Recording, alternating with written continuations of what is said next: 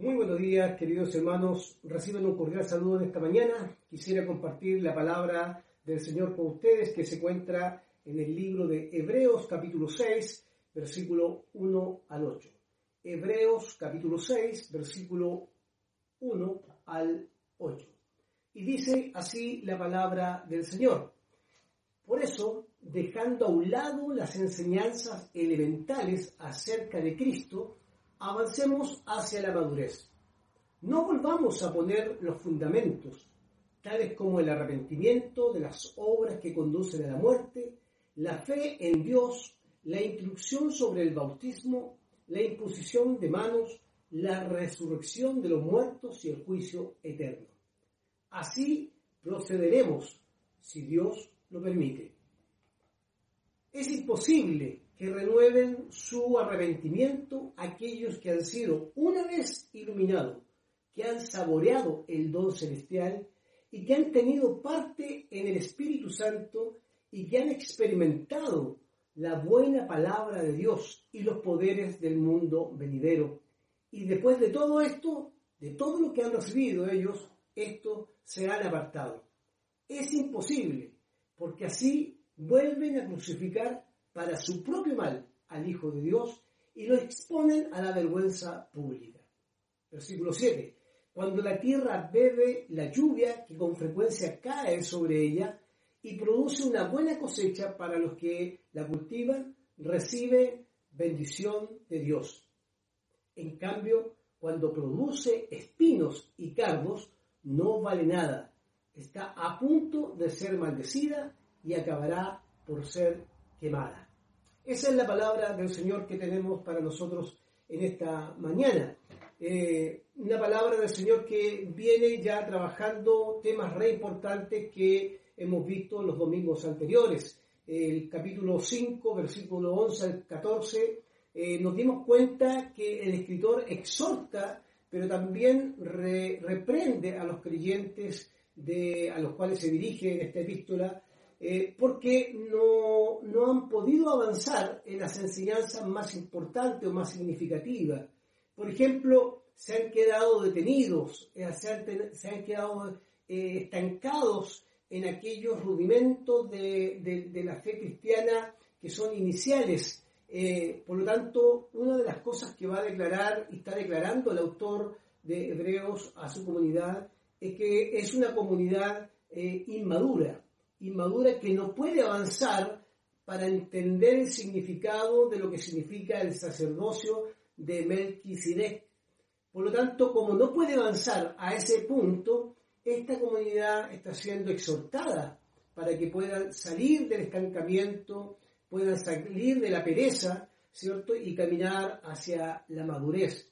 Es un alimento sólido que no se le puede entregar porque están estancados justamente en esta madurez inmadurez, perdón, espiritual.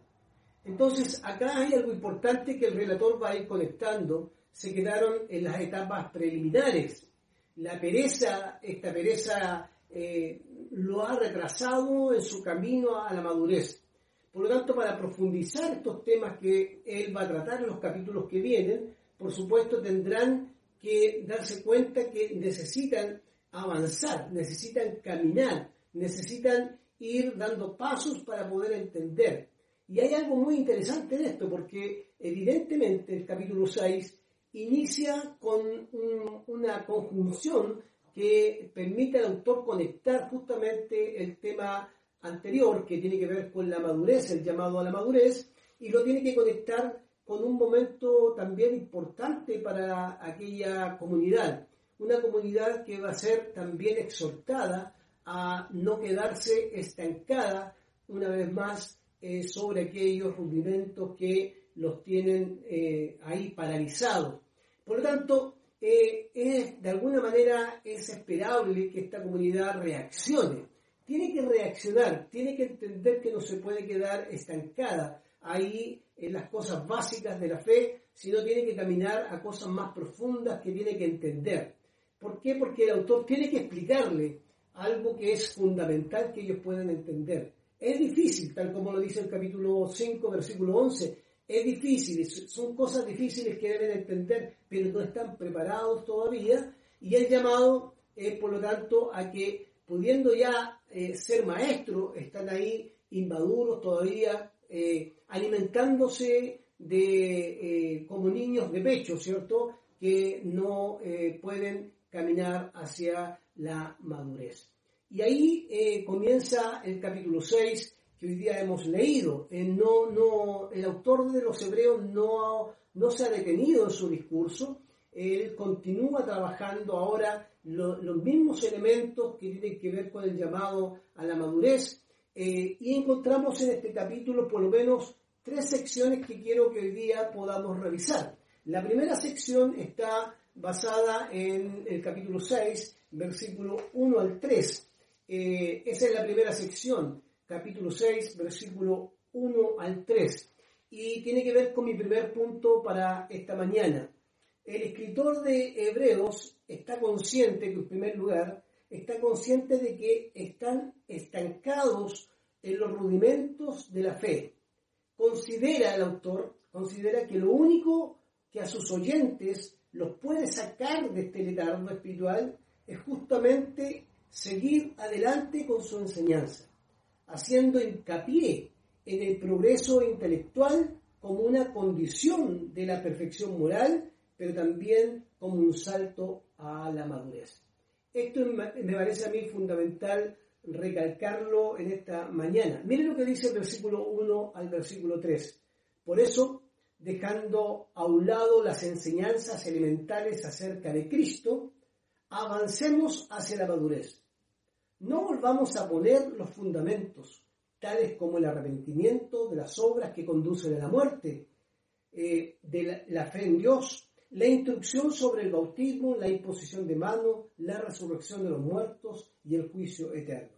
Versículo 3, así procederemos si Dios lo quiere. O sea, el autor de Hebreos tiene la esperanza de seguir avanzando con su comunidad en las enseñanzas que vienen.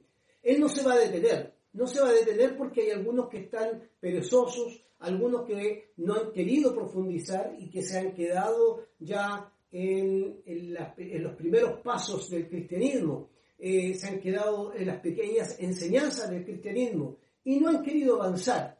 El autor está claramente eh, animado en seguir y continuar su enseñanza.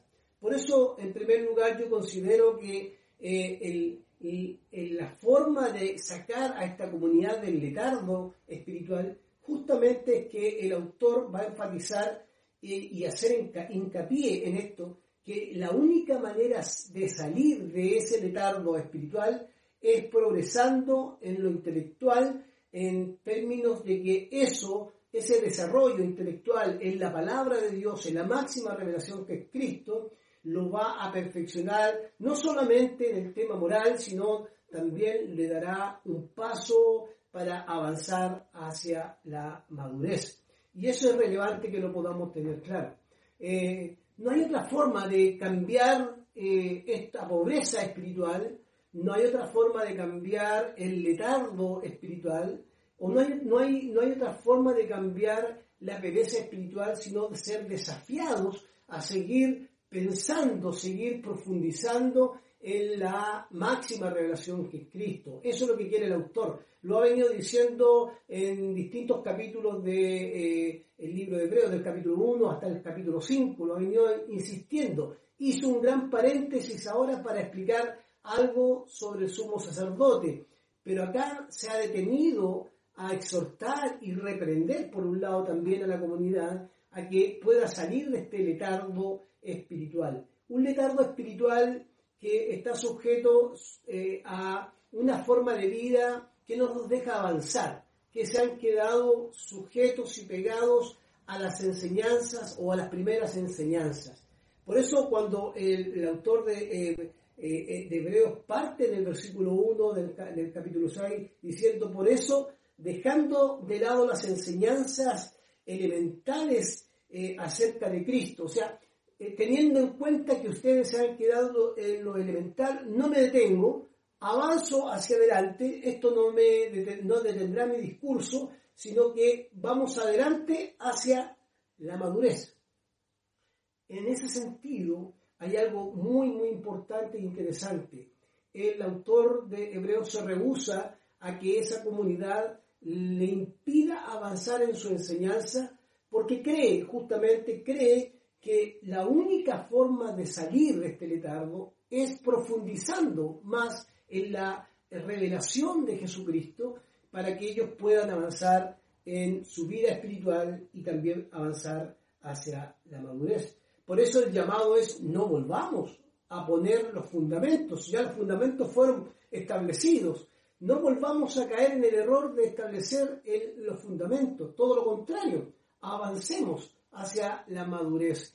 Es el deseo del, autor. Las palabras iniciales de este texto, hermanos queridos, nos eh, colocan en algo muy especial porque como conecta los capítulos 5 del, 1, del 11 al 14, donde está hablando de esta inmadurez de, estos creyentes, nos conecta ahora con el desafío que tiene el autor. El desafío del autor es independiente de que estén estancados en ese lugar, dice, no, no, no nos detengamos, avancemos, avancemos hacia otro punto, conscientes de que en el avance es muy probable que se desarrolle esta comunidad y pueda ir entendiendo los fundamentos eh, de la escritura, de la máxima revelación, puedan profundizar en aquellas cosas que es necesario avanzar eh, para poder tener claro qué significa el sacerdocio eh, de Jesucristo como la máxima revelación, pero también como nuestro mayor sumo sacerdote. Sin embargo, pareciera que eh, fuera insensible a aquellos que se han quedado estancados. Pero no, no es insensible. No es que el autor esté siendo insensible con aquellos que están pegados en los rudimentos de la fe, sino que está desafiándolos a caminar y avanzar adelante, dar un paso más. No se queden aquí, avancemos un poco más, avancemos. Está consciente, o sea, está animado a que esta comunidad eh, pueda salir de su inmadurez y la única forma de salir de su inmadurez es que puedan comenzar a asimilar la comida sólida que les va a dar a ellos una enseñanza acerca de quién es este Jesucristo, nuestra máxima revelación, pero una enseñanza profunda que los saque de la pereza y los conduzca al camino espiritual activo y también a la madurez espiritual. Vamos adelante, dice el autor, vamos adelante, dejando de lado las enseñanzas elementales, sigamos hacia adelante, hacia la madurez. En, el fondo, lo que el autor va a plantear eh, en, este, en este pasaje es justamente que eh, sus mentes, sus mentes como creyentes, las mentes que están inmaduras o, sus vidas espirituales que eh, se han quedado estancadas, sus mentes requieren ser ejercitadas. Y ahí hay un elemento importante del mensaje de Hebreos para poder seguir avanzando y no detenerse, porque el autor no está dispuesto a detenerse, sino avanzar. Vamos más allá. Entonces ahí está el desafío del autor a su comunidad a que sus mentes requieren ser ejercitadas. Han permanecido, hermanos queridos, durante tanto tiempo ahí en el letargo, en la inmadurez, pero ahora ya basta de estar eh, ahí perezosos, basta de estar perezosos, ejercitemos la mente, ejercitemos eh, nuestra espiritualidad, ejercitemos nuestra, eh, o profundicemos la escritura, hablemos de aquellas cosas que son relevantes, que son importantes para la comunidad, porque de la única manera que se puede salir de la inmadurez es justamente ejercitándonos en la palabra, ejercitándonos en profundizar la revelación de Dios para nuestras vidas. Entonces ahí está el desafío para esta comunidad. Salgan de la inmadurez, pero porque yo no voy a volver atrás, voy a avanzar, seguiré avanzando, porque en la medida que avanzamos, también ustedes van ejercitándose en su mente y en su corazón, en su espiritualidad, esa espiritualidad que los sacará de la inmadurez en la cual se encuentran. El autor en esta, en esta parte del libro menciona también que ellos se han detenido en cosas que parecieran ser importantes para la comunidad. los rudimentos. ¿Qué son los rudimentos para ellos? Son aquellas cosas que eh, están en las cuales están pegados. Por ejemplo, no volver a poner los fundamentos. ¿Cuáles fundamentos? No volver a repetir estos fundamentos que parecieran que para esta comunidad era relevante. El arrepentimiento de las obras que conducen a la muerte, la fe en Dios, la instrucción sobre el bautismo, la imposición de manos y el juicio eterno. Esos eran los eh, rudimentos en los cuales estaban detenidos. Estaban detenidos en el arrepentimiento, en la fe en Dios, en la instrucción del bautismo, en la imposición de manos, en la, resurrección de los muertos y en el juicio eterno. Por lo tanto, uno podría preguntarse, pero, pero si esos son las bases o los fundamentos del cristianismo. Sí, efectivamente, eh, para muchas comunidades y, en la escritura encontramos elementos que están ahí, eh, como la imposición de manos, el bautismo y todo lo que menciona respecto al juicio final. Pero evidentemente lo que está marcando la autora acá es justamente que ellos se han quedado en la forma religiosa, eh, pegados a una forma religiosa que incluye, que incluye estos fundamentos primarios por decir de alguna manera, fundamentos primarios. Eh, otro comentario bíblico que se llama San Jerónimo dice, también sostiene que la tesis de que sería improbable que estos fundamentos fueran exclusivamente de la fe cristiana. También eran rituales, dice Jerónimo, que estaban presentes en grupos judíos ortodoxos, por lo tanto no podemos hablar solo de sacramentos cristianos, especialmente en el bautismo, ya que habían abluciones como parte de los rituales judíos, como fariseos y esenios, como por ejemplo el bautismo de los prosélitos, el bautismo de Juan y la purificación del Qumran. O sea, estos creyentes a los cuales se dirige la epístola a los hebreos eh, se han quedado bajo una estructura muy asociada justamente a toda la experiencia eh, ritual, ritualista eh, judaica. De ahí no han podido salir. Y aunque en algunas cosas, como el bautismo, por ejemplo, ¿cierto? son propias del cristianismo, eh, es algo irrepetible. Es algo irrepetible. No se puede repetir el bautismo. Tampoco se puede repetir este, esta idea de eh, eh, la resurrección, tampoco se puede repetir la idea de la vida, la vida venidera, porque es una promesa escatológica para aquellos que son creyentes. Por lo tanto, esa forma y esa estructura muy judaica también persiste o existe en el cristianismo, sin embargo, ellos se han quedado ahí, amarrados o atrapados en, estas, en, esta, en estos primeros pasos que para ellos son importantes, pero que le dan seguridad, porque lo cumplen a cabalidad. Sin embargo, el autor de Hebreos va a insistir eh, que tienen que avanzar hacia la madurez.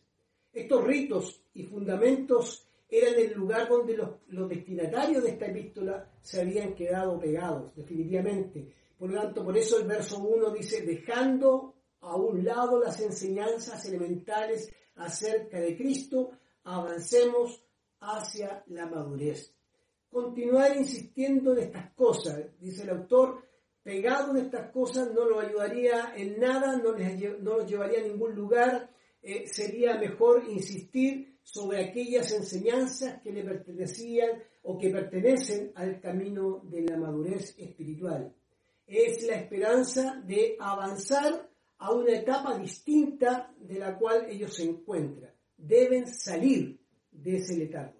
Deben salir de esa pereza y avanzar hacia la madurez. Eh, y esa madurez implica que mm, se tiene que avanzar eh, porque la misma enseñanza va a provocar un despertar. La misma enseñanza va a provocar un despertar en su vida cristiana en su vida espiritual. Esa es la esperanza del autor. No me detengo acá, ni me voy a detener en las cosas, en los, rudimentos del pasado. Avanzaremos hacia las cosas que tengo que decir, porque creo que la única manera de avanzar a la madurez es trabajando, profundizando, que nuestro intelecto se ejercite, que nuestra lectura o nuestra forma de eh, profundizar en la escritura se ejercite de tal manera que de ejercitándonos eh, y profundizando vamos a salir de la inmadurez y vamos a caminar hacia eh, la madurez. Entonces el autor, hermanos queridos, de alguna forma, queriendo sacarlos del letargo, va a insistir en esta idea. El progreso intelectual y espiritual solo se puede conseguir con las enseñanzas que vienen en los próximos capítulos. De esa manera saldrán del letargo espiritual. La segunda sección está relacionada con el capítulo 6, eh, versículo 4 al 6. Dice, donde encontramos eh, eh, algo que el autor va a sostener nuevamente como una manera reiterada, quizás de lo que ha venido diciendo. Eh, versículo 4 al 6 dice, es imposible que renueven su arrepentimiento aquellos que han sido una vez iluminados, que han saboreado el don celestial y que han tenido parte del Espíritu Santo y que han experimentado la buena palabra de Dios y los poderes del mundo venidero. Y después de todo esto se han apartado. Es imposible porque así vuelven a crucificar para su propio mal al Hijo de Dios y lo exponen a la, a la vergüenza pública. Y lo exponen a la vergüenza pública. Y esto es muy interesante del versículo 4, porque acá nos encontramos con una palabra griega que es relevante, relevante para poder entender a qué se refiere el escritor de Hebreo. Es fundamental entenderla, esta palabra griega, porque va a marcar un poco también lo que va a sostener el autor. Es imposible, dice, que renueven su arrepentimiento a aquellos que han sido una vez, y ahí está la palabra griega que, donde hay que detenerse. Esa palabra griega, una vez, eh, se, traduce como eh, una palabra que va a mostrar que lo que pasó en la vida cristiana, en la vida cristiana, en los inicios de la vida cristiana, sucede una vez y para siempre. La palabra griega es japax, japax, que significa eh, una, una, idea de no detenerse, sino que una idea de, de que se vive una experiencia una vez y para siempre. Es una expresión pasada de algo que pasó en algún momento de la vida, pero que es irrepetible, que no se puede volver a repetir en la vida. Simplemente esta palabra va a indicar eh, que lo que vivieron ahí en el arrepentimiento, este arrepentimiento genuino, solo se puede experimentar una vez y para siempre. Para el autor es incomprensible. ¿Cómo es, cómo es posible que regresen a acciones que ya sucedieron una vez y para siempre? Que estén estancados en esos rudimentos y deseosos de repetir esas mismas experiencias del pasado y vivir una y otra vez esas mismas creencias. Ya las recibieron, ya las experimentaron, ya las vivieron, por lo tanto ahora deben avanzar a otro momento histórico de sus vidas y por lo tanto deben avanzar hacia la madurez. Y por último, la tercera sección que está desde el versículo 7 al versículo 8 nos muestra una ilustración. Esa es la tercera sección, una ilustración, que dice, cuando la tierra bebe la lluvia que con frecuencia cae sobre ella y produce una buena cosecha para los que la cultivan, recibe bendición de Dios. En cambio, cuando produce espinos y cardos, no vale nada. Está a punto de ser maldecida y acabará, acabará perdón, por ser quemada. La pregunta que uno tendría que hacerse acá, hermano, es ¿cuál es el propósito de esta ilustración? ¿Cuál es el propósito de terminar prácticamente con una parábola, con una enseñanza sobre la tierra y la lluvia y el fruto de la tierra? Tiene una, eh, un, un sentido, tiene un propósito. El autor está conectando todo lo que ha dicho anteriormente, los versículos anteriores, para ejemplificar una gran verdad que está presentando está presentando una gran verdad que no podemos desconocer. Algunos que están, hay algunos que están dispuestos a seguir el camino de la madurez Y esos que están dispuestos a seguir el camino de la madurez darán fruto. Y darán frutos buenos, de justicia. Podrán discernir el bien del mal y podrán caminar hacia la madurez.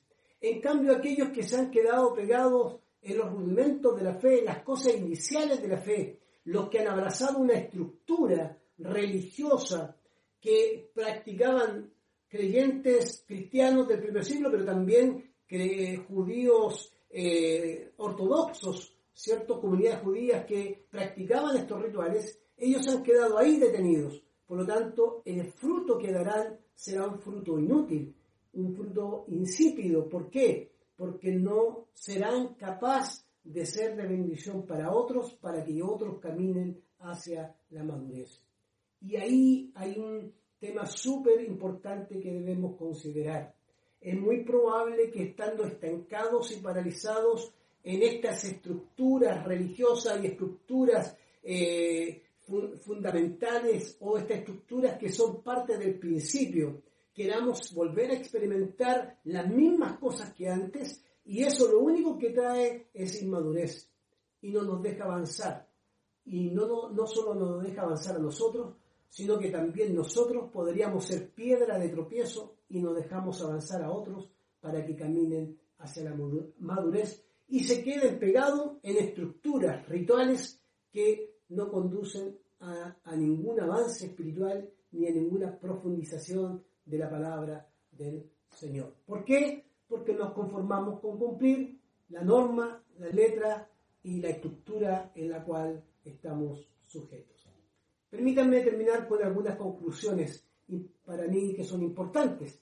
Eh, primero, eh, regresar y recaer son términos que se usan en esta epístola, especialmente en este capítulo, para mostrar que existe el peligro de que los creyentes vivan, eh, vivan apartados de un deseo que es fundamental, que debe reactivar la vida del creyente deben volver a recuperar el amor por este, este amor y esta pasión, ¿cierto? Por avanzar hacia la madurez.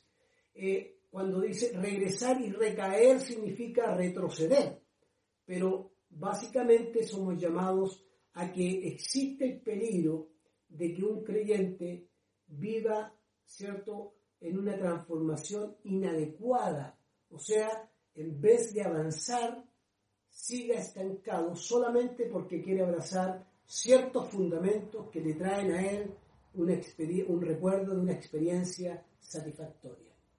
Bueno, hay que avanzar a otros, a, a otros pasos también del cristianismo.